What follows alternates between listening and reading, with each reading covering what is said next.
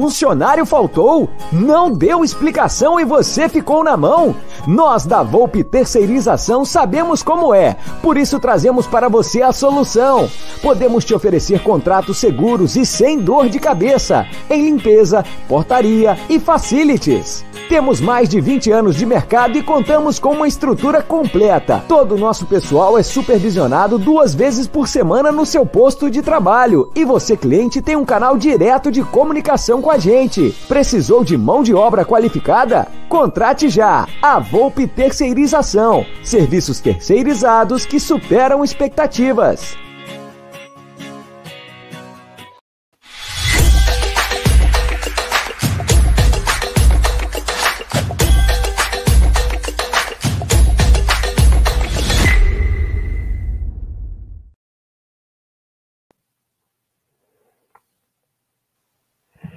Salve, salve família MIT 1914, salve, salve palestra! Estamos começando mais uma edição do seu programa aqui às terças-feiras. Depende muito do Palmeiras, mas como tá tendo jogo sempre às quartas, o palestra é na terça-feira.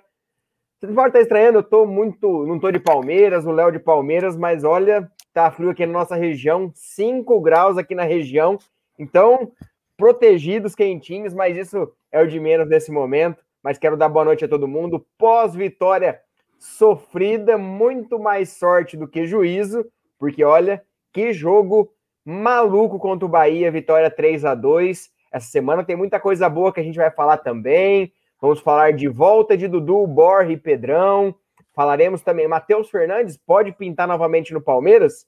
Isso e muito mais aqui no Palestra na sua terça-feira gelada, mas muito gostosa para falar de Palmeiras. Daqui a pouquinho eu apresento o nosso convidado, mas primeiro, meu parceiro de todas as lives, Léo Lustosa. Boa noite, meu companheiro. Boa noite, Léo. Boa noite a todos aí que já estão chegando no chat. Deixem o like, vão compartilhando aí nos grupos. Daqui a pouco também o Erlan fala, mas obrigado por ter aceitado o nosso convite.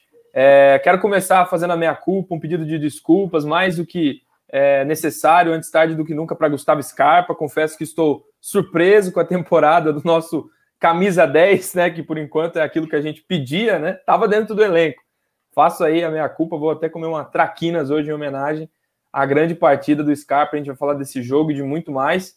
E, obviamente, criticar e falar da deselegância de Léo do Infos Palestra, que trouxe aqui hoje o vermelho do Internacional, nosso adversário, na quarta-feira. Achei um pouco fora do tom esse seu uso de moletom, brincadeiras à parte. Temos uma boa noite aí com o Palestra. Isso, isso, isso. Rapaz do céu. Ó, gente pedindo para mandar o frio para lá no Nordeste, tá osso de calor. Tem que dividir um pouquinho, porque o, o calor tá demais, mas o Marcão já deixou aqui o pedido. Deixe seu like, mande a live para mais amigos, compartilhe para o canal crescer. Estamos na meta para bater 62 mil inscritos. Aqui o Amit, 24 horas de conteúdo, tem Tá na Mesa, tem live pré, pós-jogo. tem sexta com brejo, hoje é a terça com sopa. É, já também eu, eu, aqui. Eu tô com vinho barato aqui, bem barato, quente, pelo, pelo amor de Deus, senão não dá. Mas para começar, vamos apresentar nosso convidado. Vocês conhecem, cara, eu racho o bico de cada publicação, cada cada meme. Hoje teve um meme sensacional que é Lucas Esteves na seleção brasileira. E um dos responsáveis pelo Parmeira Mil Grau é o Erlan que está aqui com a gente. Boa noite, Erlan. Prazer estar com, com você aqui na live, prazer receber você. Você já esteve aqui no Amit, mas agora no Palestra é a primeira vez. Boa noite, agradeço o convite aí. E esse meme, eu confesso que eu nem fiz parte da ideia dele quando eu cheguei assim, fui olhar, falei, caralho, puta ideia, mano, que realmente bagunçou a, a linha do tempo, né, o Lucas Esteves na seleção. Coisas que só o Palmeiras proporciona pra gente aí. Mas é isso, mano, valeu pelo convite e vamos aí. Bora falar muito de Palmeiras e para começar, temos que ter o momento Daver Show. Para deixar a live mais tranquila, mais calma, um pouquinho maluca, é claro, estilo Daver Show e piscadinha Daver Show. E eu vou perguntar pro Irlan, para ele lembrar aí na cabeça, um momento maluco como o Daverson que ele teve. Um momento no estádio, um momento seja no, no Mil Grau, ou qualquer outra coisa envolvendo o Palmeiras. Então, qual que é seu momento de inversão se você tivesse que linkar? Cara, olha, eu. A primeira vez que eu fui no, no, no Allianz Parque, acho que foi em 2000 e, 2017. Eu fui naquele Palmeiras e Santos que choveu pra caramba. Ficou, virou uma piscina, e ainda era o gramado normal, né? Foi uma bagunça. E a fita é que, assim, eu fui naquele, naquele jogo, naquele final de semana. A minha esposa é São Paulina, né? Alguns aí já, já conheceram ela. É, a gente foi no jogo do, do Palmeiras no sábado para depois ir no jogo do, do São Paulo no domingo, né? Como a gente é do interior, então a gente já fez tudo de uma vez. E assim, a gente foi, tava nublado, né? E São Paulo é aquele negócio, né? Se tá nublado, já pode esperar que vai vir. Aí a gente pegou o Uber, passou o dia inteiro ali andando por São Paulo. E na hora que a gente decidiu ir pro estádio, eu desci do Uber começou a chover, cara. Mas tipo, não é uma chuvinha qualquer, começou a cair o mundo mesmo, assim. E aí eu tinha que, tipo, eu tinha que ir no bar, acho que na época era no o Dom Xixo, ah, como que chamava? O Tá Lá Dentro, né, antes. Eu tinha que ir lá pegar o, o ingresso para depois eh, dar a volta e entrar lá pela, pela Matarazzo. E tava chovendo, eu, eu não sabia meio que onde eu tava, eu peguei o Waze, comecei a andar a pé olhando no Waze pra ver onde eu tava, cara. Só que daí o Waze não acompanha a sua velocidade andando, né, assim. Eu fui muito, muito perdido, assim, até que eu cheguei, consegui chegar lá, peguei o ingresso, Aí depois eu dei a volta e tudo mais, aquela chuva absurda. E aí, quando começou assim aquela fila para entrar no estádio, tava aquela mistura de, de choro, né? De emoção, primeira vez ali no, no Allianz e tudo mais, e ao mesmo tempo muito bravo de ter tomado aquela chuva. Mas enfim, aí deu certo, a gente entrou. Só que aí, para completar, né? Já tinha sido uma bosta conseguir chegar. A gente perdeu aquele jogo de 1 a 0 com o gol do Ricardo Oliveira, né, cara? O Bruno Henrique, o único lado que tava bom que a bola tava rolando era o lado do Bruno Henrique na época, né, que tava no Santos. Então ele fez uma, uma bagunça aquele jogo. Então o primeiro jogo meu no Allianz já foi uma lembrança daquele jeito. E aí depois a gente dormiu em São Paulo e foi no, no jogo do São Paulo no Morumbi no outro dia e o São Paulo ganhou. Então para completar eu vi rival ganhando que o São Paulo tava com, com chance de rebaixamento, né, que foi aquele ano que o, que o Hernani salvou e tal. Os caras ganharam do esporte de 1 a 0 com o Sidão fechando o gol. Foi um final de semana muito sem sentido nenhum, cara. e foi um puta sol, tá ligado? No domingo, um puta sol, assim, no Morumbi, no, não é coberto, aquele sol na cabeça, então um dia você toma uma puta chuva, depois sol. São Paulo também é, é muito doida, né, cara? Cidade meio maluca, assim. É, é típico Daver Show. No momento tá ruim, no outro momento tá bom, e é tipo Daver Show no Palmeiras. Começou fazendo gol e agora já tá dando as suas de Daverson tropicando na bola. Meu Deus do céu. Mas, Léo, é, dá uma, Pode falar, Irlan. Não, é, até sobre o, já que é Daver Show, tem um, um momento assim bizarro que eu vivi no Allianz, que foi aquele jogo que, que ele foi expulso, que o Felipe Melo foi expulso com cinco minutos contra o Cerro, né? Que eu sempre falei assim, eu falei, porra, eu vou na Libertadores só quando tiver muito, tipo, de boa no jogo de volta, que o primeiro foi 2 a 0 Eu fui, falei, ah, primeiro foi 2x0. Zicou. É, eu falei, vai ser tranquilo. Aí o Felipe Melo é expulso, aí tem aquele momento do Davidson lá, que lá foi muito doido aquilo lá. Eu queimei a língua. Aprendi que, tipo, eu sou palmeirense, não é nem coisa pra você se falar, né? Você já sabe que vai dar merda. É igual o 3 a 0 contra o River, todo mundo achou, ah, estamos na final tranquilo, vai ser sossegado. aí vem aquele pipoco, nunca é fácil Deus pro Palmeiras. Mas, Léo, dá uma passadinha no chat, galera. Mande seu comentário, mande sua participação. Daqui a pouquinho o mercado da bola. Daqui a pouquinho tem muita coisa interessante para vocês na live. Então participe, chame os amigos e vamos falar um pouquinho de Palmeiras. Perfeito. Boa noite aí para o Danilo Martins, falando boa noite para gente. Vamos dar like, é isso aí. Deixa o like aí, fortalece a mídia palmeirense, a mídia palestrina. O Daniel Sena tá por aqui também. O palmeirense Raiz já chegou deixando o like dele. O Joel Cruz de Jacobina, lá na Bahia, tá junto com a gente. Manda um pouquinho desse calor aí, esquentar para cá no Paraná, que vai ser feia a coisa amanhã. Boa noite para o Carlos Piccolo, muita gente participando aqui. É, o Luiz Longo, membro do canal. Se você não é membro, também pode se tornar aí, tem vários planos, grupo exclusivo no WhatsApp, enfim, fique à vontade. E o Wesley Alcântara perguntando: Matheus Fernandes pode voltar? A gente vai falar durante a nossa live. É uma informação veio aí da Espanha de que o Matheus Fernandes rescindiu seu contrato com o Barcelona. E aí, qual vai ser? Será que ele tem portas abertas por aqui no Palmeiras? Vamos conversar sobre isso. Boa noite para o Alessandro João Macedo e também para o Adriano Oliveira. Galera presente aí, vamos compartilhar e deixar o like.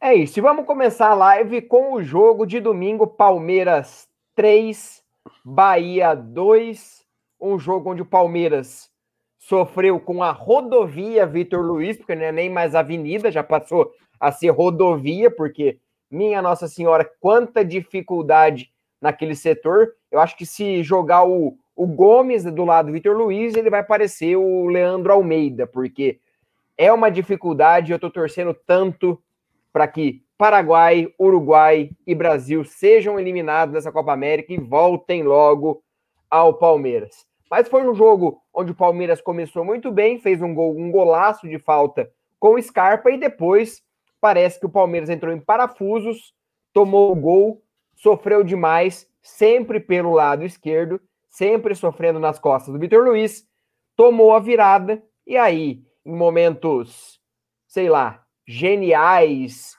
momentos espetaculares de um Scarpa que a gente não viu no Palmeiras ainda. Palmeiras vira o jogo e a conquista aqueles três pontos que é típico de time campeão. Não tô zicando, mas são aquelas vitórias que você fala. É típico de um time que vai brigar e não pode perder os pontos. Eu vou começar perguntando por Lan como que ele viu esse jogo, como que ele viu esse desempenho do Palmeiras. Começou bem, falou, ah, vai ser tranquilo. O Palmeiras começou jogando bem, sufocando. E aí depois o Palmeiras com as mesmas dificuldades, sofrendo, fala um pouco da escalação, saiu o Veiga, entrou mais um volante, ficou ainda mais vulnerável e foi um jogo muito difícil que os três pontos fizeram toda a diferença. Fazem toda a diferença no caso. É, eu, quando saiu o primeiro gol do Scarpa lá, eu eu, eu, eu, eu, cheguei a falar para minha esposa, falei, ó, o Palmeiras vai fazer mais um e depois vai entregar dois gols e vai passar sufoco. E nem aconteceu isso, né? Já logo tomou a virada, né? Não demorou muito. É... Então, a gente, eu achei interessante uma, a fala do Felipe Melo ali na, nos bastidores, que ele falou assim: a gente ganhou no final, tal, mas precisa melhorar muito. E se a gente melhorar muito, vai ser difícil bater a gente. E é importante que eles tenham essa noção, né? Que eu, no time, o elenco em si, né? Eu tenho, eu faço live com, de, de segunda no, no Pia Podcast com o Matheus Barbaço, que é um influencer grande do, do Bahia, né? Acho que é o maior lá do Bahia. E ele, e ele falou isso, ele falou, a torcida toda do Bahia comentou, apesar de ter perdido no final, mas comentou assim, quando começaram a acontecer as alterações, o Palmeiras trocou jogador ali nível 8 por outros nível 8, até nível 9, né? É, entrou o Veiga, entrou o Patrick, e o Bahia trocou os nível 7 por nível 5, tá ligado? Então, assim, essa vantagem que a gente tem de elenco, ela ajuda muito no campeonato longo como é o Brasileirão, né? E, só que mesmo assim, se você não tá atento, você não tá concentrado, você pode perder dois, três pontos em casa aí por bobeira, né? O, o Bahia não fez um grande, ele fez um grande jogo ofensivamente, mas defensivamente, até falei, né, pro, pro Barbaço, parecia que os dois times estavam sem zaga, né? Porque toda a bola aqui era finalização, teve gol pra caramba e tudo mais. E o, o Bahia o lado mais forte do Bahia era o nosso lado mais fraco, né? Como você falou do, do Vitor Luiz aí e tudo mais. E os caras têm o Rossi e o Nino Paraíba ali voando, né? O, o, Gilberto perdeu um gol que não costuma perder, que a bola passou, nem errou o chute, né? Ele furou mesmo. O Rodriguinho, graças a Deus, é, ele segue na sina dele de ser bom tecnicamente, mas muito ruim fisicamente, né? Ele saiu, acho que tava uns 10, 15 minutos ali. E ele é um cara que, se ele tá bem fisicamente, ele incomoda e a gente sabe muito bem, né? Então, eu acho que essa parte física aí, como ele não. Não sei se ele não se cuida ou se é um problema dele mesmo, acaba até deixando o time do Bahia mais fraco. E se, se ele tivesse bem fisicamente, talvez a gente teria tido mais problemas. Em relação ao Palmeiras, é, oscila muito dentro do jogo, né, cara? Você começa bem, aí vai mal, depois dá uns 5, 10 minutos que começa a tocar a bola ali. Eu até notei nos bastidores, que na hora do jogo você tá meio pilhado, mas tipo, depois que saiu o segundo gol, o Palmeiras teve umas quatro, cinco chances até sair o terceiro. Então você vê ali que quando coloca a bola no, no chão e começa a trabalhar ela, é, vai, vai conseguir ter oportunidades. Isso contra o Bahia, contra o Flamengo, que a gente também criou bastante, principalmente na, na Supercopa, contra o Corinthians. Quando coloca a bola no chão, contra qualquer time aqui do Brasil, você vai criar. E aí, obviamente, depende do, de quem a bola cair. Se cair no Scarpa hoje, no Veiga, no Luiz Adriano, a gente tem bons sinalizadores ali, né? Mas precisa parar de oscilar assim, né, cara? Porque, como eu falei do Felipe Melo, se a gente tiver uma, uma estabilidade aí no campeonato brasileiro, ele pode sorrir bonito pra gente, né? A gente não tá mais na Copa do Brasil, tem que fazer valer. A eliminação foi horrível, né? Mas tem que fazer valer pelo menos a questão da, do calendário que lá na frente vai estar tá todo mundo se matando e a gente vai estar tá uma semana livre e tudo mais. Então precisa parar de oscilar tanto e fazer valer realmente a qualidade, né? Não se no último minuto contra o América, contra o Bahia, podia ter decidido o jogo bem antes. Exato, exato. E aí uma coisa interessante que a gente sempre falava aqui no, no canal é como o Palmeiras era um time chato de ser batido, tanto fora quanto dentro, e a gente vê hoje que sem Gomes, Vinha e o Everton, claro, são craques. Vinha craque, Gomes craque. Eu vejo o Palmeiras é, diferentemente do Flamengo, o Flamengo tem craques que decidem lá na frente. O Palmeiras tem craques que decidem na defesa. E o Palmeiras sem esses jogadores é um time comum, é um time que sofre muito e acaba precisando fazer muito esforço ofensivamente para ganhar os jogos. E aí eu passo a bola para o Léo para ele falar quando, como ele viu esse jogo, as fragilidades do Palmeiras, o Ceviche foi tentar colocar a mão na bola um certo momento e aí depois no momento mais importante, não pôde fazer a falta e acabamos sofrendo gol. Então, como que ele viu o jogo? E daqui a pouquinho a gente fala das individualidades, individualidades como Scarpa, que vem se sobressaindo de todo o elenco. Olha, para começar, torcendo muito contra Uruguai e Chile aí na Copa América, que caiam o mais brevemente possível para acabar com esse pesadelo, né? Porque a gente vive um momento aí que do lado esquerdo da nossa defesa parece que não tem solução para ontem, né? Amanhã, possivelmente, Felipe Melo entra nessa zaga aí para tentar fazer algo diferente, mas ainda assim não me passa confiança. O Felipe não é zagueiro e aí tá uma dificuldade física grande. Mas uma coisa que me chama a atenção é que na temporada passada a gente reclamava muito do time do Luxemburgo que não fazia gol no primeiro tempo, né? A gente tinha essa síndrome de fazer gol só no segundo tempo e quando fazia, né? E quando não era assim, deixava empatar no final. Eu lembro do jogo contra o Grêmio, jogo contra o próprio Bahia, o Palmeiras ramelou no Campeonato Brasileiro do ano passado, perdendo pontos importantes.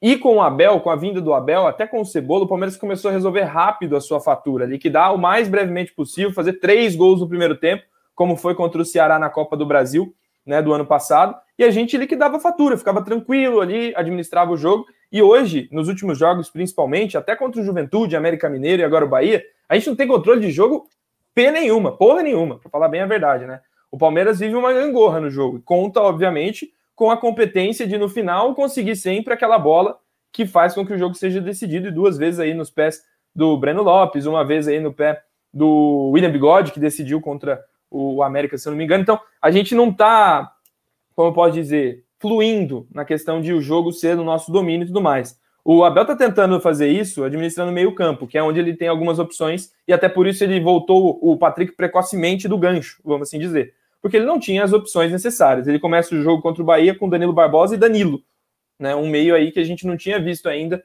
atuar um tempo inteiro. E não foi bem, não deu certo, né? A gente pode concluir quando ele vem para o segundo tempo, deixa o jogo correr um pouquinho, vê que a, o comportamento não muda e troca quatro de baseada, é porque ele estava insatisfeito com esse domínio no meio campo. Acho que o time melhora depois que isso acontece, né? Mas ainda assim tem um desequilíbrio muito grande. A gente tem do nosso, você falou que os nossos, é, que o Flamengo tem os atacantes que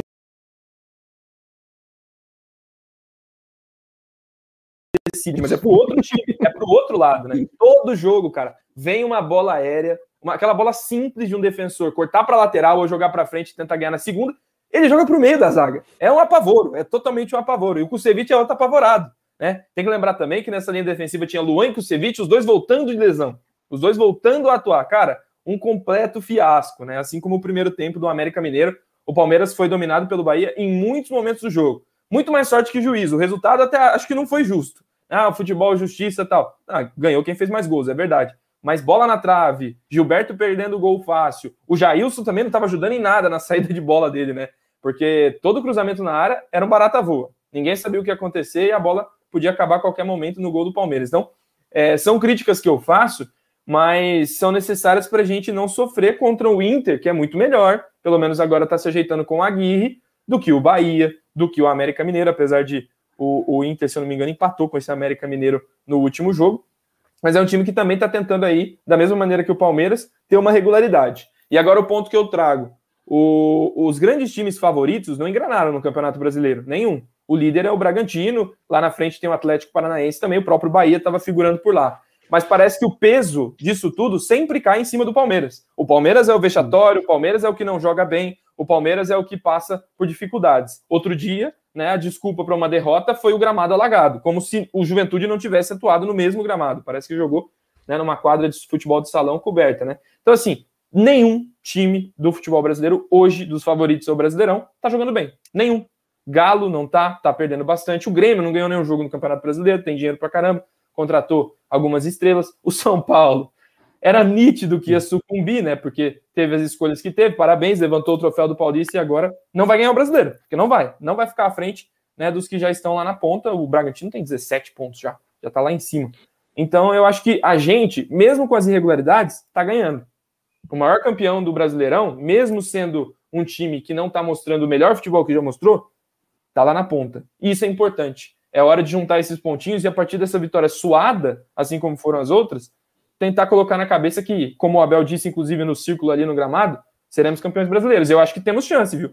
Temos totais condições para isso, principalmente com esse agosto de Deus que pode trazer o Dudu de volta. E eu escrevi pro Léo no, no, no chat durante o jogo que sentia falta de desequilibrante, aquele cara que faz um salseiro ali. A gente não tem esse talento para decidir. O jogo fica previsível, roda para um lado, roda para o outro, perde a bola com o Vitor Luiz, roda para um lado, roda para o outro, perde a bola com o Vitor Luiz. Falta esse Dudu no time do Palmeiras, falta esse cara para decidir lá na frente no drible, num contra um. Acho que falei demais, mas segue o baile aí. E é, e é esse senhor Dudu, que daqui a pouquinho volta, daqui a pouquinho vamos falar das voltas, que a gente não quer o Dudu sendo só ele e o time do Abel é um time coletivo. Só que falta o cara individual.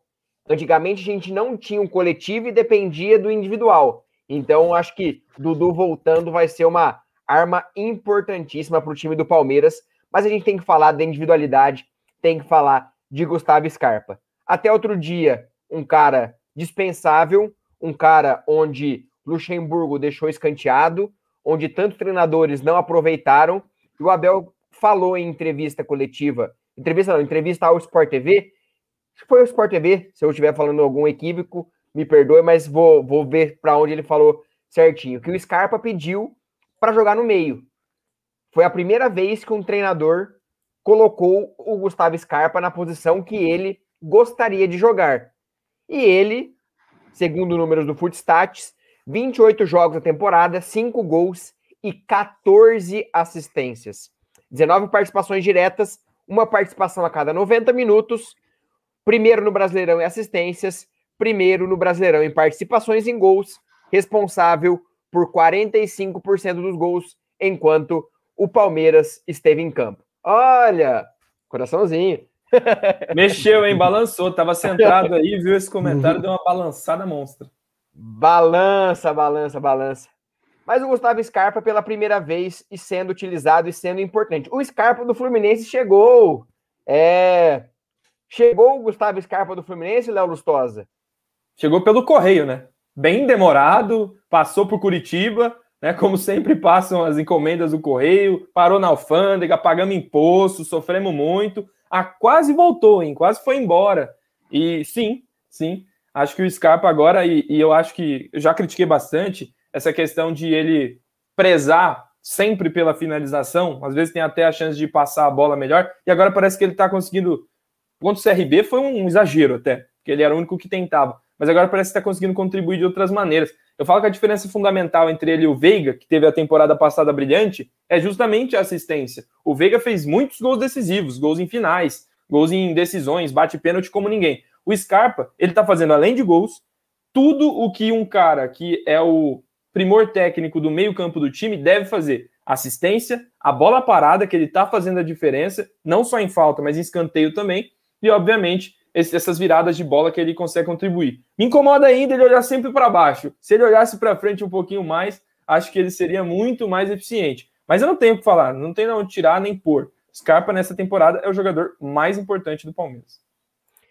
Para você, Irlan, você esperava que o Scarpa ainda pudesse entregar? Lembrando que o Scarpa tem contrato até o final do próximo ano, tem mais um ano e meio de contrato. Nessa leva de renovações, ainda não se falou ainda de renovar com o Gustavo Scarpa, mas acho que ninguém imaginava que depois de tanta, tanta posição diferente, tanta oscilação, o Gustavo Scarpa fosse o cara do Palmeiras nessa temporada.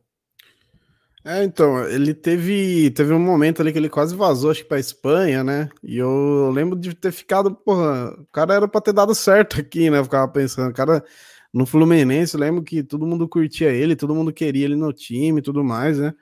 E, mano, que bom que, que ele tá dando muito certo. Eu lembro que na, na Copa do Brasil passada, ele foi utilizado na, na, lateral esquerda, às vezes foi um dos melhores jogos dele, mas exatamente por essa facilidade que ele tem de pegar na bola, né?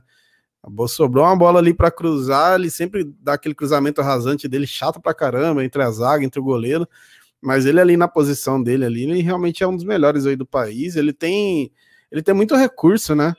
Você vê, às vezes ele começa a rabiscar ali, tá na parte do drible, ele, ele é rápido, ele tem um bom passe, tem boa finalização, tem a bola parada, que é uma coisa que falta em muito jogador do, do futebol brasileiro, né? Inclusive, o pessoal questiona muito ele e o Veiga, né? Que vocês me desculpa que chegou comida o cachorro aqui e faz bagunça. Mas então, sobre ele e o Veiga, né? Que o pessoal falava que ele meio que mata o futebol do Veiga.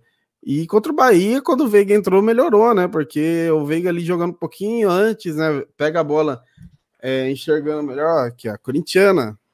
Por isso que perturba. Cachorro preto e branco. Mas então, aí ele jogando ali com o Veiga, o Veiga vindo mais de trás ali, eu gostei bastante ali contra o Bahia. E, porra, aí você, a, além dos caras ali no ataque, você tendo o Luiz Adriano e tudo mais, você tem dois caras que finalizam uma qualidade absurda, né? Ele e o Veiga. Então, é, tomara que ele não vá oscilar tão cedo, tomara que ele se mantenha um bom tempo assim. Vai pra lá, vai, Corinthians. É, tomara que ele se mantenha um bom tempo assim, né, cara? Porque voltando a Libertadores aí tudo mais, né? Mais pro meio, afunilando o Campeonato Brasileiro, você tendo um cara como ele que decide, a bola parada e tudo mais, eu acho que pode ajudar muito. E antigamente, pessoal, ele, quando ele era banco, o pessoal falava, né? Que o rival ia jogar contra, falava, porra os caras têm um Scarpa ainda no banco e tal, né? O time é difícil. Hoje você tem ele ali titular e decidindo, né? Isso é bom pra caramba. E eu espero que continue. E é muito doido esse lance dele, né? Que viralizou dele ler e tudo mais. Ele é realmente um cara diferente, né? Em relação a outros jogadores, né? Porque você vê os livros que ele lê, o tamanho dos livros, eu tava até falando com a minha esposa, falei, pô, jogador tem tempo, né? O problema é que alguns não sabem como usar, né? Ele sabe usar para ler, usar para evoluir até como ser humano e tá ajudando também dentro de campo. Ô, Léo, e, e só para frisar também, finalizar o assunto do Scarpa, como a confiança faz com que o jogador tente algumas coisas diferentes. O Scarpa é justamente por ter tido essa sequência como a posição. Eu acho que ele nunca teve tantos jogos como 10, assim, jogando naquela uhum. posição no Palmeiras, né? Era utilizado pelo lado, era utilizado pelo outro, lateral, parará. E, e agora com, com essa sequência fazendo gols, dando passes e tal, ele está criando e treinando outras situações. Ele já está cruzando de perna direita. Era uma coisa que você sempre olha para o Scarpa, ele vai cruzar para a perna esquerda, né? Ele vai cortar para a esquerda e fazer o cruzamento. Ele está, obviamente, triangulando mais, se associando melhor. E eu acho que falta aí. É, o Palmeiras, obviamente, nesse meio tem opções, achar o trio. Achar, sabe, aqueles três que você sabe que no jogo seguinte são os três que vão conseguir ali fazer com que essa coisa funcione. Acho que tem que achar os parceiros do Scarpa achar ali. Eu acho que o Patrick tem que estar, tá, porque tem talento para isso, mas o primeiro volante eu ainda não tenho a situação na minha cabeça. Se o Danilo voltou, vai voltar bem, se o Danilo Barbosa pode fazer, se o Felipe Melo vai ser a sua opção. Então, assim, quando tudo estiver bem definido, o Palmeiras de agosto, com o Dudu, né, provavelmente vai ser uma máquina. Se a gente conseguir criar gordura agora no, no, nos pontos iniciais do Campeonato Brasileiro, pode empolgar. Empolgou. E, Léo, passando aqui, ó, Estamos com quase 900 pessoas e apenas 500 likes. Como diz Jaguarino, vamos dar like, galera. Vamos fortalecer. Seu like é muito importantíssimo. O like nos move, indica para mais palmeirenses, é, faz nossa live crescer. Então, indique, dê seu like para que a gente chegue a mais palmeirenses. E lembrando, se você não der seu like, é um pacote de traquinas para o Scarpa. E se você não der like, o Lucas Lima renova com o Palmeiras né, 2026. Apelou, de... apelou. Depois de Zé Rafael. Renov... Oi? Onde que aperta mesmo? Tô tentando. depois de 2000, depois de Zé Rafael, o próximo a renovar vai ser Lucas Lima até 2026 para muito mais jantarzinhos com os amigos. Mas vamos dando sequência à live e um ponto importante do jogo, pré e pós-jogo, foram as declarações de senhor Abel Ferreira. Abel Ferreira, que tinha aquelas rusgas com Maurício Gagliotti, ele foi lá e cobrou a diretoria, a diretoria foi lá e cobrou ele na Sport TV Palmeiras, é, porque agora a Sport TV é a emissora oficial do Palmeiras, porque só falam por lá. Mas o Abel falou que ele parece criança mimada quando tá querendo presentes e pede pro pai, pede pro pai, pede pro pai, pede pro pai, e não vamos daqui a pouco, daqui a pouco, daqui a pouco, e ele fala: Eu sou muito intenso. E aí eu pergunto pro Léo como ele viu essas declarações do Abel. Ele falou que ele ama o Palmeiras, que é o melhor lugar que ele trabalhou, melhor diretoria que ele trabalhou, que ele fala que ele tem os problemas dele por ser muito intenso, mas que ele ama demais o Palmeiras. A resposta que ele deu para qualificar os 70 jogos de Palmeiras foi algo espetacular. Eu é o Abel Ferreira puro. A gente brinca aqui que é o Felipão jovem, porque é isso. Ele é muito intenso, ele é muito palmeirense como nós. E eu falei que é um pecado que ele vá embora em algum momento sem ver o Allianz lotado, porque vai ser a história mais mais complicada, mais triste do Palmeiras é o Abel Ferreira campeão de quase tudo e embora sem ver o Allianz lotado. Eu pergunto para você, Léo, como que você viu essas declarações?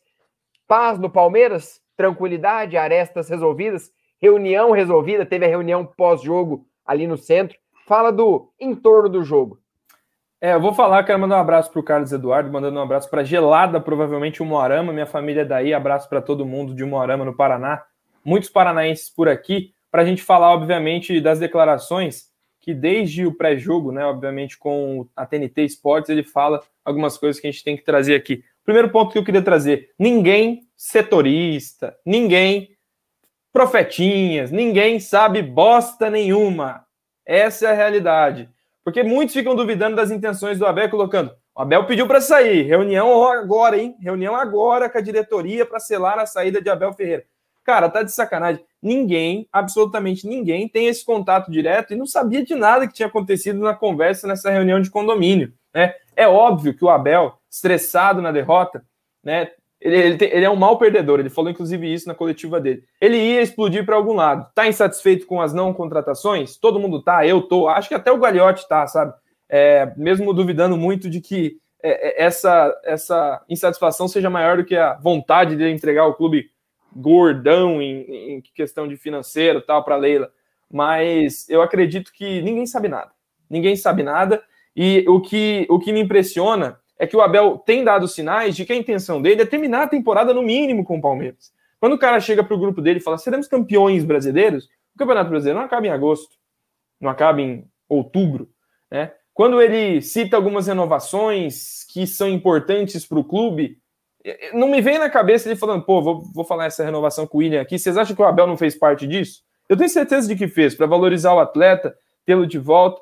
E, e, obviamente você não pode, um treinador não faria isso pensando em agosto sair do Palmeiras. Né? O Abel é treinador de planejamento.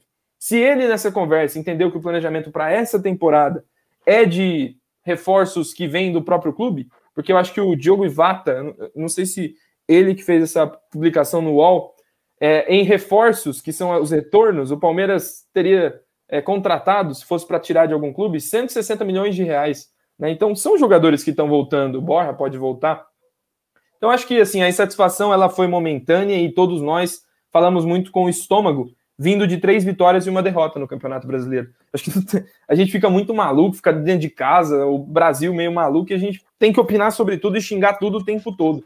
Acho que o Abel sofreu ali aquele momento de explosão, mas é, acho que souberam, sei lá, bem isso aí. Reunião de condomínio, fechou o pacote, vamos seguir? Vamos seguir. O desfecho foi bom. Não gostei de algumas atitudes nem do Gagliotti, expondo na mídia, mas parece que foi necessária para ele abaixar um pouquinho o tom e seguir em frente. Se o grupo entender isso, tá ótimo. Exato, exato. E, galera, vou pedir respeito, uma galera tá, tá se bombardeando aí no chat. Mande seu comentário. É, o que você achou das entrevistas do, do Abel Ferreira? Gostou? Gostou do que ele, do que ele falou? A declaração dele para o Palmeiras? Mande seu comentário, daqui a pouquinho a gente vai abrir espaço para vocês aqui na live. Muitos comentários daqui a pouquinho nesse, nessa transição entre Palmeiras e Bahia para o próximo assunto, que são os retornos dessa semana. Erlan, como que você vê essas declarações? O Abel é muito intenso, é muito explosivo. até conversando com o Ted, que é aqui do canal também do Amit, que mora lá em Portugal, e fala: o português é muito direto, o português é muito sistemático. Então, o Abel sempre foi assim. Tem aquela, aquela, aquele meme legal antes dele vir que todo mundo pegou, que ele bate assim, vou embora. Então, o Abel uhum. sempre foi assim. O Abel sempre foi explosivo. Então, como que você vê? Tá em paz, aparado, o Abel entendeu, o Galhote entendeu, os jogadores entenderam? Sim, você vê como três pontos muda a parada, né, velho? Porque se perde esse jogo aí, acho que isso aí é piorar, mas é, o Abel é isso mesmo, né? Eu tenho. Até, tem até um amigo português também, que ele já, já comentou sobre isso também, de os caras serem muito centrados, de querer ser muito competitivo, né? Vê até que ele falou uma vez na coletiva, se for brincar com a, com a, filha dele, ele quer ganhar e tal. Imagina como deve ser agradável brincar com o Abel, né? Jogar um truco com a... Quebrar a mesa, acho. Não, lascou, quebra a tua cara, não é só a mesa, não. É aquele, aqueles caras que colam o zap na testa do outro, né?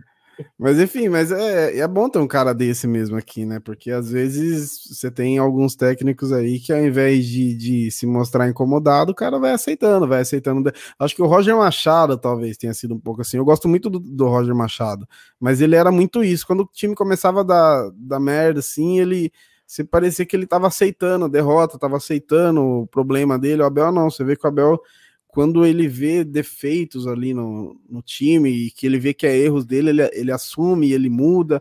Obviamente que a gente tá com problema na, na, esquerda hoje, ele tem tentado corrigir, mas também tem muito que ele fazer também, né, cara?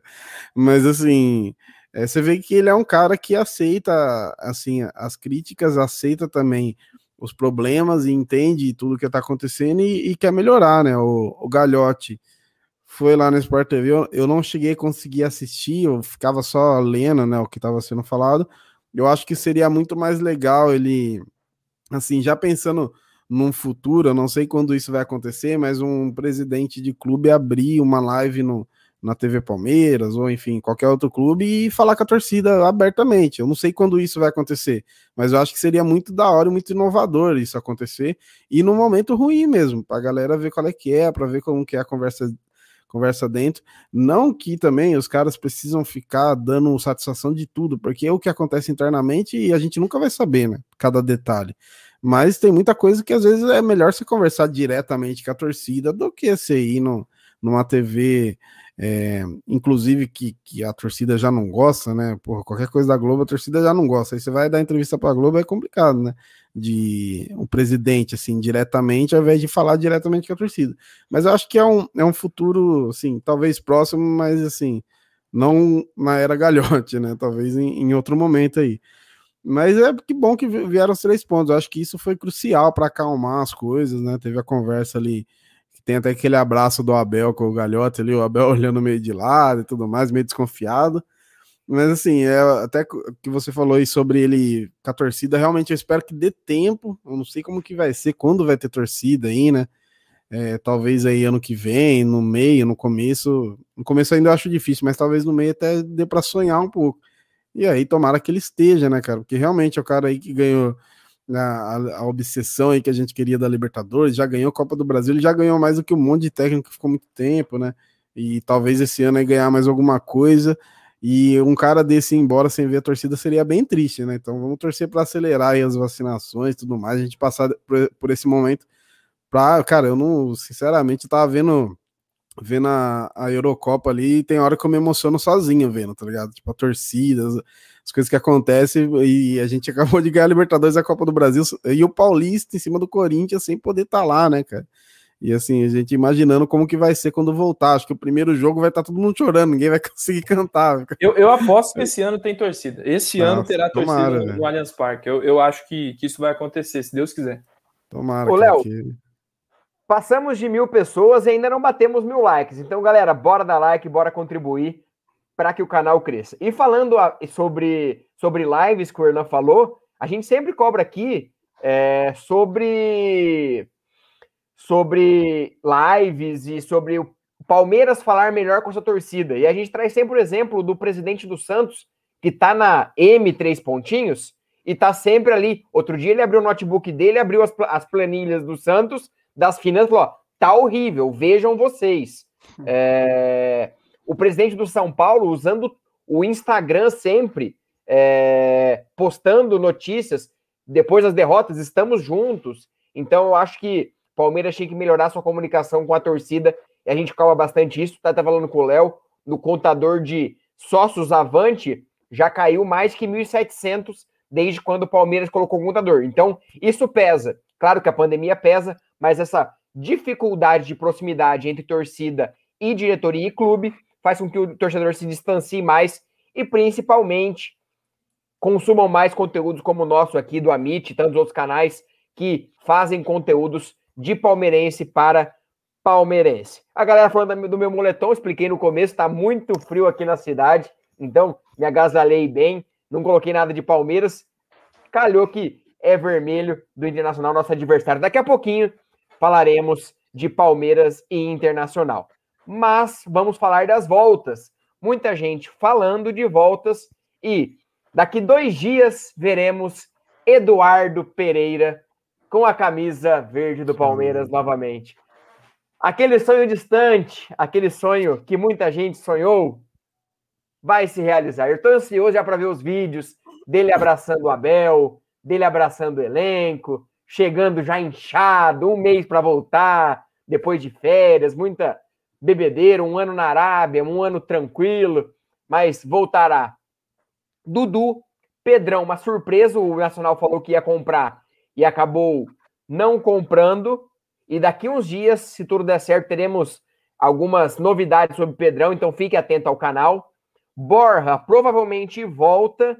A gente noticiou que o Júnior Barranquilha sinalizaria a compra, porém, Carlos Baca do Villarreal está saindo do Villarreal e tem tudo para voltar ao time de Barranquilha e o Borja ficará em segundo plano. Então teremos essas voltas. Daqui a pouquinho, Matheus Fernandes no canal mas eu pergunto pro Erlan. Primeiro vou passar pro Léo, que ele já leu o superchat e fala o que ele espera dessa, desses retornos de Borja, Dudu e Pedrão pro time do Palmeiras. Temos um super chat do Daniel Guimarães Borelli, todo mundo vacinado e o cheirinho é o nariz? Deve ser, né? Perdendo mais uns cinco jogos, a torcida volta na pressão. O Baranate será que não percebe que a torcida odeia RGT, que é a Globo, né? Abraço, tamo junto, obrigado, Daniel.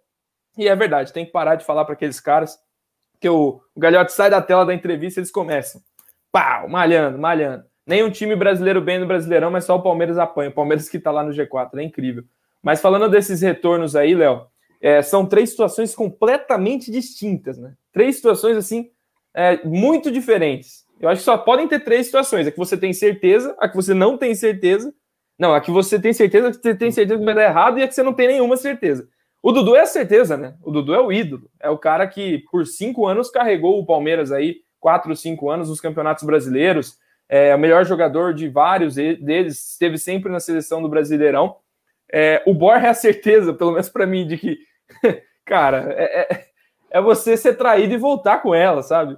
É, ele falou no começo do ano, o Abel pediu: você quer vir para cá para treinar, para se aprimorar, mostrar para mim que você pode jogar? Ele falou: não, só quero se for jogar Libertadores. Pô, o cara não tem a menor condição de chegar aqui e ser respeitado, sabe? Ele não vai ter a vontade de buscar a vaga, né? Tem três ali na frente dele para tentar. Até o Rony tá jogando de centroavante e eu prefiro o Rony lá do que o Borja, mas enfim, é dinheiro, né? Temos que dar visibilidade para esse cara ser vendido quanto antes. Uma pena o Júnior Barranquilla não ter comprado ele para a gente desfazer logo desse peso morto aí né, no nosso elenco. Mas é ativo do clube, aquela história toda, não pode desfazer volta e joga. E o Pedrão, para mim, é a dúvida, né? O ponto de interrogação, porque eu não sei o que esperar do Pedrão, não. Confesso que eu não vi nenhum jogo do time dele, a Nacional lá de Portugal, para com isso, não, não assisto essa, é, essa competição. E se o Abel, obviamente, teve a certeza e o pedido para que ele voltasse, principalmente com a saída do Alain Pereur, é porque precisa de alguns ajustes na nossa defesa, nas opções que ele acha necessário. É um jogador identificado, se criou no clube e tudo mais, então é algo que não é de tudo diferente. Então, para mim são essas opiniões, mas feliz mesmo só pelo Dudu. De resto, a gente leva. Exato, exato. E eu passo a bola por Orlando, o que, que, que, que ele acha desses reforços? Já que não contratou ninguém, temos reforços velhos, conhecidos da Sociedade Esportiva Palmeiras. O Pedrão, o mais desconhecido, mas Dudu e Borja. Dudu ídolo e o Borja, o homem Libertadores, o homem que tem perna só de canela, canela na perna inteira, é o, o cara que só se destaca na Colômbia. Teve um, um jogo, uns jogos atrás, até antes do Davidson voltar, a repórter de campo falou assim: Ah, e o Palmeiras vai contar com três reforços no ataque, né? Dudu, Davidson e Borja. Eu falei, caralho, três aonde que você tá contando aí, velho? Mas, enfim, o Dudu voltando é sensacional, né, cara? Não era nem para ter saído, né? Saiu naque, naquela maluquice que aconteceu no ano passado, mas graças a Deus agora voltando. Infelizmente, só em agosto, né? Tem que aguentar mais um mêsinho sem ele aí. Mas, cara, é, muita gente, às vezes, tô em alguma live, alguma coisa, o pessoal pergunta, né? Ah, como que vai jogar aí? Dudu, vai quem sai, quem entra? Eu falei, meu, não interessa quem sai, mas o Dudu é titular desse time, velho. Não, não, interessa, porque realmente, cara, ele é muito acima, né? O cara, o fator de desequilíbrio, o cara tem o drible, tem, o, tem tudo, né, mano? Desse, nesse sentido aí. E eu, e cara, eu tô muito feliz assim. Eu, eu tenho o Dudu como ídolo, assim, né? Óbvio que é uma questão particular de cada um, mas, porra, o cara ganhou, tá aí, homem. o cara ganhou Copa do Brasil fazendo gol, dois gols na final, brasileiro. 2016 foi o Jesus, foi eleito craque, mas para mim quem foi foi o, o, o, próprio Dudu, né? Que o Jesus estava na seleção e tudo mais. 2018, mesma coisa. Então, assim, é muito boa o, retorno dele, o nível do time sobe muito, assim, né? Que a gente tem hoje o Flamengo que tem um ataque absurdo. Acho que o Dudu voltando, a gente consegue pelo menos ali chegar perto assim, no nível do ataque. Acho que a gente tem a defesa melhor do que a do Flamengo, mas o ataque a gente consegue acompanhar melhor tendo o Dudu aqui, né? Você sobe muito nível. E aí o Borja, infelizmente, o, o Júnior deu perdido, né, cara? Realmente eu tava contando já que a gente não teria, porque parecia que a gente nunca ia conseguir vender ele, aí de repente parecia que ia. E agora, pelo jeito, vai ter que ser igual o Lucas Lima, só até o final do contrato mesmo. E, enfim, o Pedrão também não, não conheço, mas assim, o Dudu realmente é, torcer para tudo se encaixar, ele jogando ali, é, seja com o Rony, o Luiz Adriano, o Veiga Hoje eu colocaria ali, como eu falei ali, do Veiga e Scarpa jogando junto, o Rony, ele e o Luiz Adriano, né? E, e tendo, tendo Libertadores tendo Brasileirão, vai dar para jogar todo mundo também, né? Não vai ser por, por falta de jogo nesse calendário maluco nosso aí. Então, cara, muito feliz com a volta do Dudu. Espero logo que, que julho passe e que agosto chegue. Se não me engano, eu acho que é em setembro que tem, tem bastante jogos, né? Tem um mês ali, sempre que tem bastante jogos do Brasileirão. Então, se ele tiver nesse mês, nessa época que tem jogo pra caramba, aí vai, ser, vai ajudar muito, velho. E a gente fala que o Dudu só engrena no segundo semestre, né? Ele já vem no segundo semestre, né? espero que já venha pariu, fazendo tudo aí, né? Passando aqui nos comentários, Léo, o Danilo de Mano, com Dudu, o Everton, Gomes e Vinha, nosso time não fica devendo nada para nenhum outro do país. Concordo. Concordo. Mande a sua escalação, com todos disponíveis. Mande aqui sua escalação nos comentários. Como que você escalaria o Palmeiras? Dudu, Rony e Luiz Adriano? Dudu, é, Dudu, Rony e Borja? Quem que você escalaria com todos disponíveis? Deixa aqui sua escalação nos comentários. Daqui a pouquinho a gente dá uma passadinha aqui para vocês também. Vamos ver quem mais. O Marcelino, quem vai cobrar o escanteio? Dudu ou Scarpa? Eu deixo o Scarpa. Dudu, deixa o Dudu carregar a bola, driblar ali, deixa o Scarpa continuar batendo, que tá muito bem. É que esse monte de treino aí, de, de jogada ensaiada aí, dá para ele fazer ali ó, os curtos, né? Com a Bel cheio da, da jogada ensaiada, dá para aproveitar para isso também. Exato, exato. Deixa eu ver. O Guilherme Salomão, será que a molecada vai encher as fraldas quando o estádio estiver lotado? É, vamos ver, porque eles não tiveram pressão de torcida. A Thaís Helena já foi o momento passa-pano? Não foi. E vamos fazer agora. A gente deu uma passadinha, pulou um pouquinho o roteiro, porque a gente já emendou os, os, os assuntos de Dudu, as voltas, escalações, mas momento passa pano é aquele momento onde a gente passa pano para quem não foi tão bem, seja o Abel que não escalou tão bem, seja o jogador que tem crédito, mas não jogou bem. E aí eu passo. Primeiro eu vou fazer o meu passapano. Eu passo a bola pro Irlan. Eu vou hum. passar pano pro Danilo. Para mim, o Danilo não foi bem não sei se por conta física, que ele está voltando de lesão, cometeu a falta do primeiro gol e depois acabou sofrendo, não tendo intensidade necessária para a marcação. Então eu passo o pano pro Danilo. E aí eu passo a bola falando no super chat e já passo a bola pro Irlan.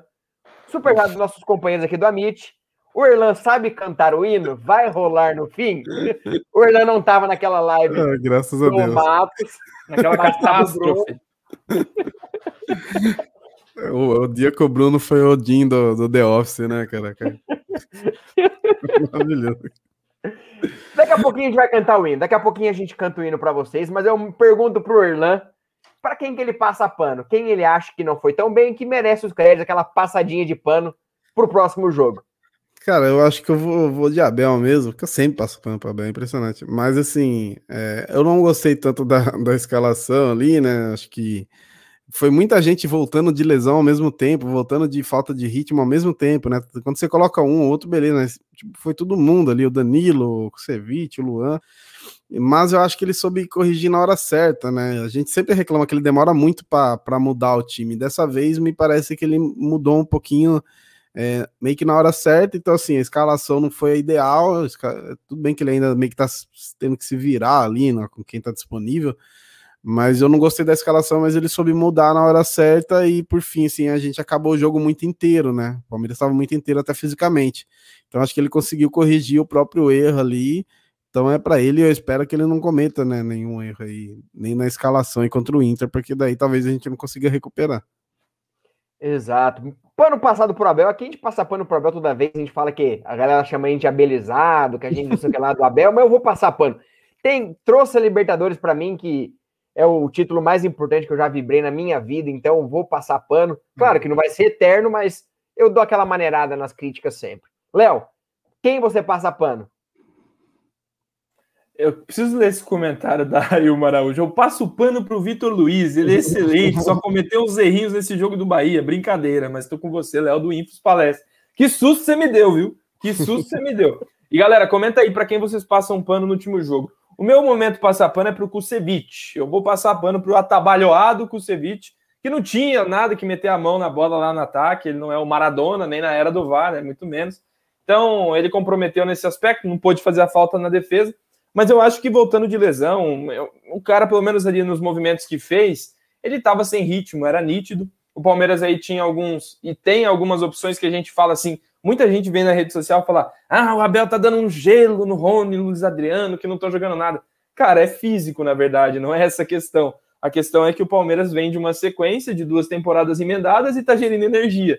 Né? Tá, como, as próprias palavras do Abel são essas: tentar usar os 11 que são melhores fisicamente. É por isso que ele usou o Davis como titular em alguns jogos, por exemplo, o William também. Então, eu acredito que nessa tendência né, de, de o Abel rodar esse elenco, ele vai conseguir recuperar alguns jogadores que estão fora há algum tempo. A minha esperança ainda é o Veron, cara. Eu boto muita fé nesse moleque. Ele precisa. Parece que ele, ele fez agora um cronograma alongado para que ele de fato consegue não só recuperar a lesão, mas aprimorar a parte física depois, sem acelerar. Já está fazendo jogo e treino com sub-20 também. Então, assim, eu acho que esse, esse é o movimento para o Campeonato Brasileiro mesmo, uma ou outra mexida, e o Kusevich voltava de lesão. Então, passei pano com força para o Kusevich nesse jogo. Vamos passar algumas, alguns passapanos e escalações também. Escalação da Silmara, o Everton, Gabriel Menino, Luan Gomes e Vinha, Danilo, PK, Scarpa, Dudu, Daverson e Rony. Boa escalação, mas tem o Daverson, aí já é um ponto de interrogação, né? O Júlio Amorim, eu passo o pano na cabeça de ovo do Gagliotti, para ela ficar brilhando. Boa, Júlio. Elenilson, passa o pano para o Adriano, Alan para o Rony, Deixa eu ver quem mais aqui. O Daniel, eu passo o pano também pro Vitor Luiz, porque o problema dele é a bola. É, é verdade, o único problema dele é a bola. Se não tivesse a bola, ele seria muito bom. Não, mas sem a bola ele é ruim também. Ele é ruim também sem a bola. É o, se, o, é o segundo problema. gol lá, o Michael Douglas foi para cima, para baixo, foi o que quis ele não acompanhou, né, cara? Impressionante. Eu, eu não sei quem falou no nosso grupo lá que ele parece uma ripa, cara. Sabe aquelas ripas de madeira, joga duro assim, parece um robôzão? Mano, é incrível, velho. Desculpa, Vitor Luiz. Você pode ser o palmeirense que for, cara. Acho que nem você se escalaria nesse time. Alexandre, o Everton, Menino Gomes, Renan e Vinha, Danilo, PK Scarpa, Dudu Rony e Breno Lopes. Deixa eu ver quem mais está aqui dando escalação. Gustavo, o Everton, Menino, Renan, Scarpa, Dudu, Breno Lopes, Danilo, PK, Veiga e Scarpa. É. Carla Anchieta, sempre aqui com a gente também. O Everton, Menino, Luan, Gomes, Vinha, Patrick, Veiga, Scarpa, Dudu, Luiz Adriano, e Rony. É, acho que a defesa é um consenso, Gomes e Renan, muita gente com ela. Gabriel Menino numa lateral e vinha na outra. Scarpa é, e Danilo também estão sempre nas escalações, Dudu e Rony em todas. Aí, ou é Patrick, ou é Borja, ou é Luiz Adriano, aí estão as variações, mas acho que dos 11, 7 é um consenso da grande maioria, que é o Everton, Menino, é, Gomes, Renan e Vinha, Danilo, Scarpa, Dudu e Rony. Então, nove, acho que, que é um grande consenso da galera. Vitor Luiz, nem você se escalaria, essa é a verdade. Eu também sou palmeirense, mas nem por isso eu jogo bola. Ai, ai. E aí a gente tem um lateral esquerdo na seleção e o Abel não usa. Lucas Esteves na seleção brasileira. Hora que eu li essa notícia, eu falei: Meu Deus do céu, o que está acontecendo no mundo? Lucas Esteves foi ajudar o Tite a treinar porque Renan Lodge não estava em condições. Que cena maravilhosa. Mas agora para a gente falar o último assunto. Não, antes do último assunto, vamos falar de Matheus Fernandes. Muita gente perguntando de Matheus Fernandes. Hoje saiu informação que ele rescindiu com o Barcelona. O Palmeiras vendeu o Matheus Fernandes por 7 milhões de euros. O Palmeiras vendeu muito bem o atleta. E ele jogou apenas 23 minutos no Barcelona e rescindiu o contrato. Foi uma surpresa para todo mundo. E aí, mais a... no meio da tarde, o jornalista, deixa eu ver o nome dele aqui para eu não falar besteira, Gerard Romero, ele que é da Hack 1, que cobre o Barcelona lá e tudo mais, disse que o Palmeiras estava quase tudo certo para fechar um ano de empréstimo com o Matheus Fernandes. E aí chegaram num consenso que ele renovaria, é que ele rescindiria com o Barcelona. Erlan, eu, o Matheus Fernandes jogou muito pouco, ele ele, como Arthur Cabral, foram, algum, foram alguns atletas que acabaram não tendo espaço com o Felipão e logo foi para o Barcelona. É uma boa, pensando em planejamento, lembrando que Felipe Melo ainda não renovou, Danilo Barbosa está por empréstimo com valor de 6 milhões de euros, é um valor alto, e possivelmente poderemos perder algum das crias nessa, nessa janela ou na próxima janela. Seria uma boa já pensar nesse planejamento para 2022 trazer o Matheus Fernandes é, como uma opção de mercado, uma oportunidade de mercado, como sempre fala o Gagliotti? É, se, se, o, se o Anderson Barros e ele estão realmente com, com, aquela conversinha, né? Estamos atentos ao mercado, se tá realmente, tem que estar tá de olho nisso, né? Boa Mas, é a figurinha eu, dele, estou atento. É. estou atento ao mercado. Aquela Palmeiras olha, é, é, monitora, mas se assusta com. A palavra monitora é ótima. Estamos monitorando. Fico imaginando ele. Flamengo contrata, Galo contrata. Ele tá lá monitorando. Monitora. Mas o, o Matheus, cara, assim, eu lembro que eu gostava muito dele é, no Botafogo, né? Ele teve números muito bons. Depois veio, assim, os poucos jogos que ele fez se mostrava bem interessante, né? Acabou, achei muito estranho quando ele foi para o Barcelona, eu nem entendi. Mas, assim, eu acho que é uma boa, acho que precisa sim aproveitar, aproveitar que o cara já conhece o clube, o cara já, já fez parte do elenco, trazer, porque realmente o Danilo Barbosa é um valor muito alto que, assim, é um valor para atacante, né? Inclusive, né? geralmente atacante que tem esse valor aí, e atacante bom ou Borja, né? Então é muito absurdo. É, o Felipe Melo aí, acho que mesmo que renove também, não, não vai entregar um ano inteiro assim, né? Imagino eu que se ele ficar mais um ano, ele vai jogar realmente me, cada vez menos. É, e com certeza, né? A gente, os, os, principais moleques que a gente tem aí é tudo volante, né? É o Danilo, é o Patrick, até, o, até a própria menina que também que faz função de segundo volante, às vezes de primeiro. Então, os principais moleques são os volantes. Então, provavelmente vai sair um ou outro. Então, é muito importante, porque daí você já traz ele, né? E pensando aí no final do ano, quando você não tiver o Danilo Barbosa, é só você trazer mais uma peça aí legal e pronto, você já já consegue suprir ali. Agora, se deixar passar, provavelmente o Galo, o Flamengo vai vai quente assim em cima. Então não pode deixar passar, cara. Tem que realmente ir atrás e, enfim, eu gosto desse, assim, no que eu lembro do futebol dele, eu gosto bastante. Se ele conseguir ajudar, assim, acho que é importante a volta. Concordo, concordo. Bastante gente. É... Ó, galera, ó, vocês estão ligados, o Fernando não jogou no Barça. Além da ruindade, também ele teve um monte de lesões. É, hum. ele teve lesões, mas ele foi bem no, no time do Ronaldo também. É, vamos lá, vamos ver o, o, o decorrer da, da, situação, o caminhar da situação. E você, Léo, traria o Matheus Fernandes de volta? Deixa lá, traz outro, contrato o Diogo, Bar, o Diogo Barbosa. Olha, meu, falou lateral esquerdo, lembrei do Diogo Barbosa. Some. Danilo Barbosa, como que você vê essa oportunidade de mercado, entre aspas? Cara, eu, eu acho que a gente poderia propor ao Matheus Fernandes um contrato curto, algo que ele precisasse cumprir metas para que essa renovação acontecesse, né? Porque a gente não tem. Na última temporada ele, obviamente, ficou aí vagando por.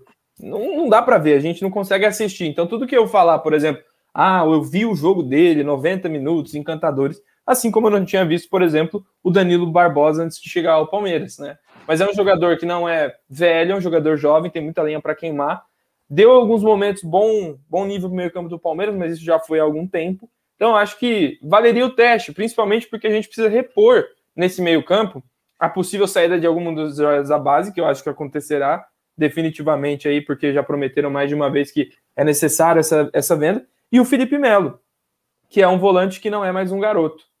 Acho que prepará-los aí numa intertemporada juntos, né? Obviamente, atuando em alguns jogos, e trazê-lo, por exemplo, nessa janela do meio, Léo, é uma, traria uma competição muito boa entre ele e o Danilo Barbosa para ver quem se firmaria aí, porque, obviamente, o Danilo Barbosa é emprestado, né? Ele não está contratado pelo Palmeiras.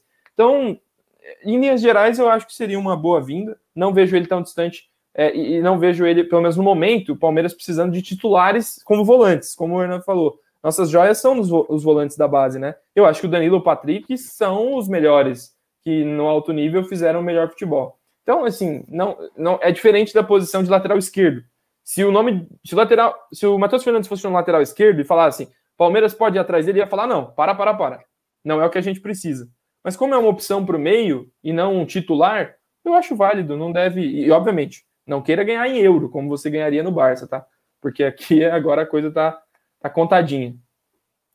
Exato, exato. Bastante, bastante gente concordando, outros não concordando, mas aqui, como a gente fala, é um espaço democrático, sempre com respeito, todo mundo opinando para dando sua opinião para o Palmeiras. Muita gente não ouve, claro, não ouvem, mas pode ter certeza que algumas pessoas do Palmeiras ouvem a gente e sabem o que, o que pode acontecer ou não. Então, deixa a opinião. Às vezes eles consideram.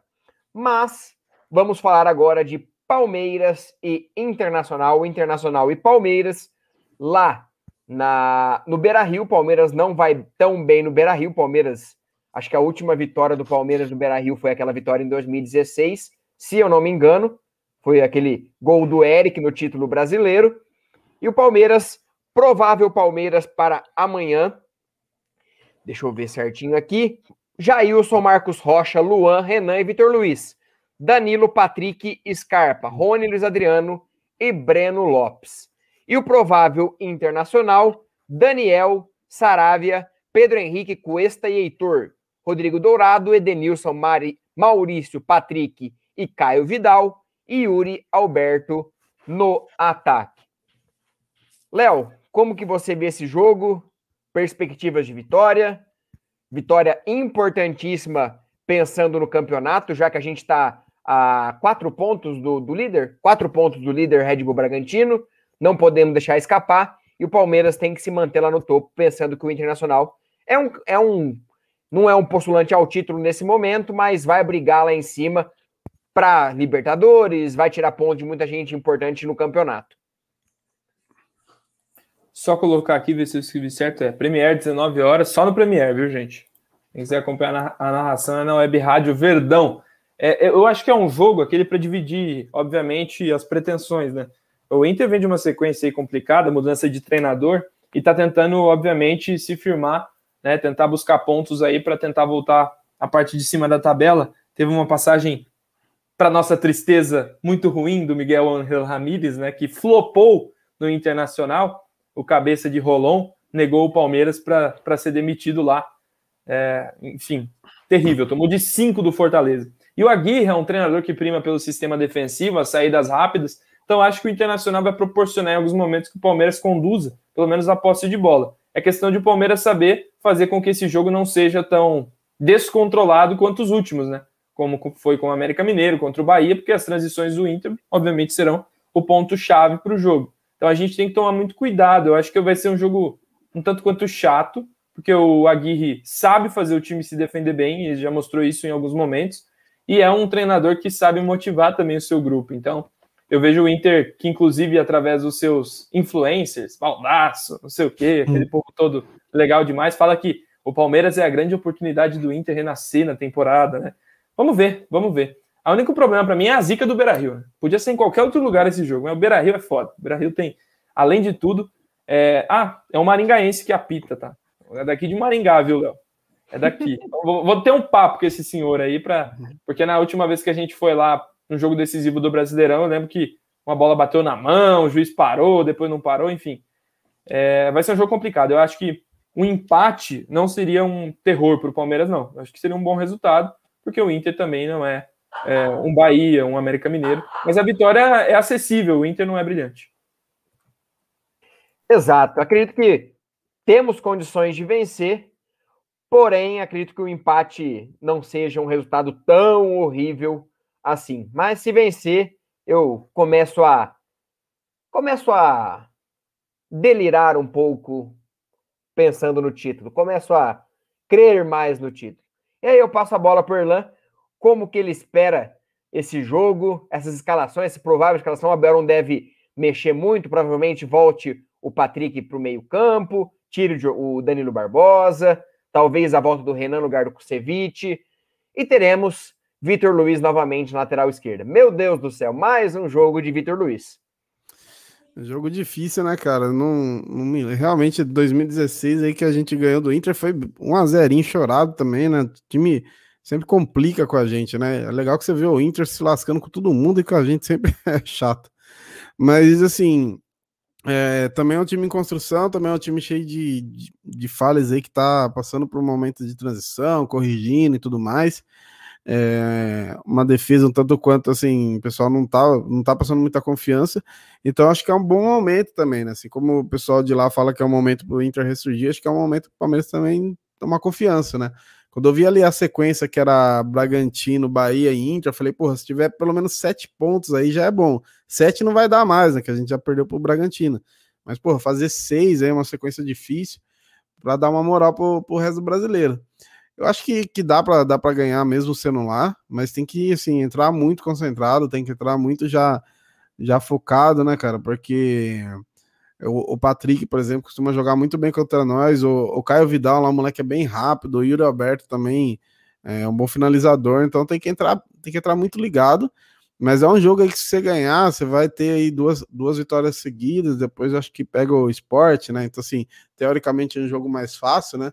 Então é um jogo muito importante. E eu espero que o Palmeiras, espero que os jogadores comecem a entender isso, né? Porque eu lembro que até essa fala aí do Abel lembrou muito a fala do Cuca lá em 2016, e a gente lembra que todo jogo o time já entrava muito ligado, né?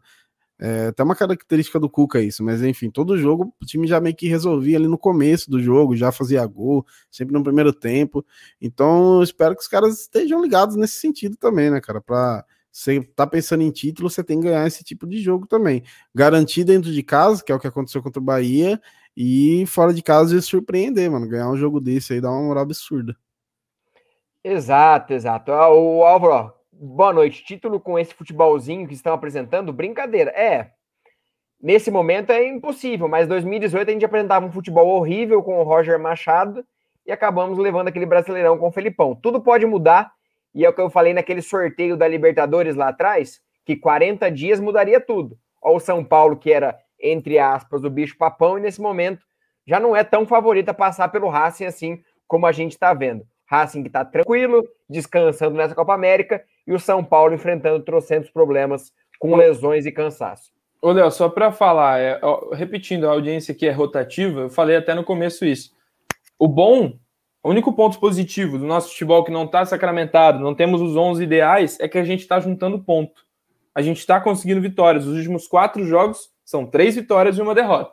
Derrota ruim, bem ruim mesmo para o Bragantino, mas fizemos 9 de 12. Enquanto isso, o Grêmio, que era um dos postulantes ao título, de desses mesmos pontos, que disputou 15 ou 12, fez dois. É uma diferença brutal. Então, a gente está juntando pontos. Quando esse time engrenar, vai ter a, a, o saldo bom ali. E é aí que a gente tem que entrar no campeonato, que a vitória contra o Bahia sirva de lição. E, e, é isso. A gente vai falar da invasão daqui a pouco, né, Léo? Batemos mil likes, hein? Batemos os mil likes. Batemos mil likes daqui a pouquinho. A invasão Amit, o novo o novo espaço do Amit para os canais parceiros aqui para vocês. E aí eu vou falar dos palpites, falar das possíveis escalações, falaremos dos palpites. Erlan, vitória, derrota, empate e qual o placar? E se quiser arriscar quem faz os gols uhum. também, pode falar. Ah, vou botar fé num 2x1 um aí no final de novo. pra não perder a emoção, velho. Gol do, gol do Luiz Adriano, finalmente. Vai fazer a lei do ex ali é, e pra zoar o irmão dele também. A lei do ex, que é a única lei que funciona no Brasil. Galera, deixe seus palpites. Palmeiras Internacional. Gols, quem faz os gols. Então, deixe seu palpite aqui nos comentários. Léo, seu palpite para amanhã, Palmeiras Internacional, Internacional e Palmeiras.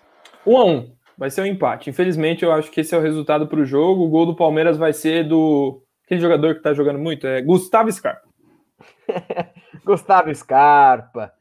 Eu acredito num 2 a 0 para o Palmeiras. Vai ser o jogo onde a defesa do Palmeiras vai ser sólida. Deus, sou eu de novo.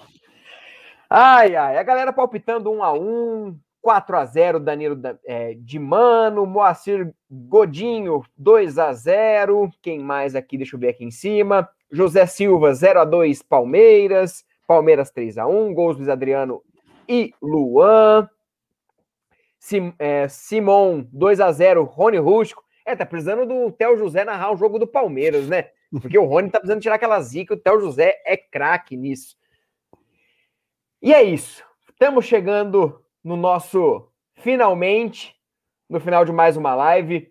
Foi mais um, um momento, mais um palestra aqui para vocês. Já perdi as contas de qual palestra a gente está, mas é um prazer imenso passar aqui mais uma noite com vocês, essa noite fria aqui no Paraná, mas falando muito de Palmeiras, Palmeiras em paz. Mas até quando? Não sabemos que paz e Palmeiras são palavras que estão muito longe de andar junto, porque olha, é difícil Palmeiras e paz. Quando a gente achou que ia ter paz, alguns atletas foram lá no seu restaurante dar aquela jantada. Mas antes da gente fazer a nossa invasão à MIT, vou falar o momento SMS Barros. Como o Erlan falou, se fosse momento SMS Barros ao pé da letra, não viria ninguém, porque não vem ninguém no Palmeiras. Mas, Erlan, para quem você manda aquele zap, aquele SMS, falando, ó, colei no Amit, é da hora, cola lá também, te indiquei porque vai ser legal. Uma indicação para que participe aqui no Amit com a gente. Cara, eu quero, quero causar aqui, mas eu vou falar para vocês, eu gostaria muito de ver o Cross aqui, o, o corintiano, porque é um dos canais que eu mais assisto é dele, porque o Corinthians tá mal e é engraçado. Mas seria da hora hein, um crossover, né, com, com o Cross, que já que é que é rival, eu acho que é da hora, às vezes, essa, esse tipo de resenha. A gente, eu já fiz live com ele, já gravei até com o Barolo, então eu acho da hora, tipo, então acho, acho que seria da hora, né? Então, não, não, não segui o lance do Barros e indiquei alguém. é, a gente nunca fez collab com, com canais, a gente até uma. Como que, é, quem foi que, que indicou? Ah, o Bruno, Bruno Andrade indicou o, o Vessone Sim. Minha Nossa Senhora, esse chat foi abaixo. Hora que ele falou Vessone, a galera quase caiu matando. Meu eu, Deus Eu gosto do Coil corintiano, vocês conhecem? ele é muito mais. Esse time não joga nada! Pá, na mesa. Bom, muito bom. Esse seria da hora. E para terminar a live, antes de dar o boa noite, Léo, invasão a Meet qual será a invasão Amit de hoje e como que a galera vai se identificar na nossa invasão. É isso aí, gente. Está nos comentários aí o link para a live do Tifose 14. Toda terça-feira a gente vai é, invadir uma live diferente, não só do Tifose, de outros canais também, mas hoje é lá no Tifose. Você chega lá no Tifose, o link está aí, escreve Vim pela Amit e vamos ferver lá. A live hoje é com o Massini, Paulo Massini, jornalista sensacional, imperdível conteúdo. Cola lá no, no Tifose, vamos invadir em peso, dá uma boa noite pelo Amit 1914. Fechou? Manda lá, vim pelo Amit, deixe seu like, Fortaleza, Fortaleza, olha, Fortaleza não, fortaleça as mídias palestrinas, nossos companheiros. Irlan, muito obrigado por atender nosso convite, foi um, Foi uma puta de uma live, foi maravilhoso conversar sobre Palmeiras. É sempre legal conversar com parceiros da mídia palestrina. Saiba que o Amit está de portas abertas para você, sempre que quiser, só chegar. Não, não teremos hino, fique tranquilo, não teremos hino. Mas muito obrigado por atender nosso convite. Fique à vontade para dar suas considerações, suas redes sociais, falar um pouco do seu trabalho. A galera já conhece o Parmeira Mil Grau, mas fale sobre o seu trabalho e dê seu boa noite para a galera. Agradeço o convite aí mais uma vez. É, aproveitar então pedir para a galera é, se inscrever ali no, no, nosso canal aqui também no YouTube, que é, que é Parmeira Mil Grau também, que eu voltei a produzir conteúdo ali, estou fazendo algumas lives também, é, jogando, às vezes só falando também, né, sobre o Palmeiras, pós, pré-jogo, enfim. É, Parmeira Mil Grau aqui mesmo, na, nas outras redes também, tem a minha pessoal ali, o Erlan Jesus, Erlan Jesus em algum, qualquer lugar se jogar Erlan Jesus vai, só vai ter eu, então é, também para me seguir falando minhas merdas, não só sobre Palmeiras, mas enfim, tá sempre, Palmeiras tá em pauta lá, e é isso, mano, valeu pelo convite, sempre que precisar, dá um toque que a gente cola. Obrigado, Erlan. Léo, já vou dar meu boa noite, obrigado a todo mundo que participou, batemos os mil likes, sensacional, mais uma semana então, e fiquem atentos nas, suas redes sociais, que nossa agenda já está programada para essa para esse mês. Semana que vem, se tudo der certo, teremos Rodrigo Fragoso, ele que perguntou para o Abel sobre a reunião, que teve uma resposta muito legal.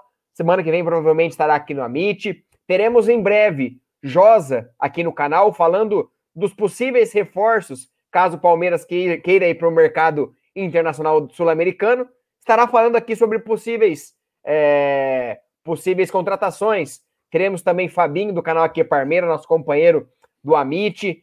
Em agosto teremos também live Dia dos Pais, especial História de Pai e Filho. Vai ser muito legal, então fiquem atentos, se inscreva aqui no Amit, deixe seu like, meta de 62 mil inscritos, sempre por mais, sempre pelo Palmeiras. Léo, meu boa noite para você, obrigado por mais uma live e dê seu boa noite e mande um abraço e fecha a live. Passa a conta, fecha a conta e passa a régua. Perfeito, mais uma vez, então, só lembrar a galera, estamos na invasão do Palestra lá na, no Tifose 14. Começou agora a live com o Paulo Massini, então você chega lá e escreve Vim pelo Amit, vamos juntos lá acompanhar mais conteúdo. Temos uma vitória amanhã para a gente conseguir aí nessa sequência do Brasileirão rumo ao Endeca, é assim que fala, eu até não tenho nem conhecimento para falar sobre isso, tá? Endeca, em que sonho. Vamos juntos e obrigado a todo mundo que nos ajudou. Valeu, Erlan, mais uma vez um prazer. Tamo junto aí nas próximas oportunidades. Léo, nos vemos no Crias do Amit, que a gente grava essa semana. Vamos gravar o Crias do Amit, em breve vai ao ar aí no Amit 1914, falando da base. E o Sub-17 encaixotou o Grêmio hoje à tarde no Allianz Parque. Valeu, um abraço a todos e avante palestra.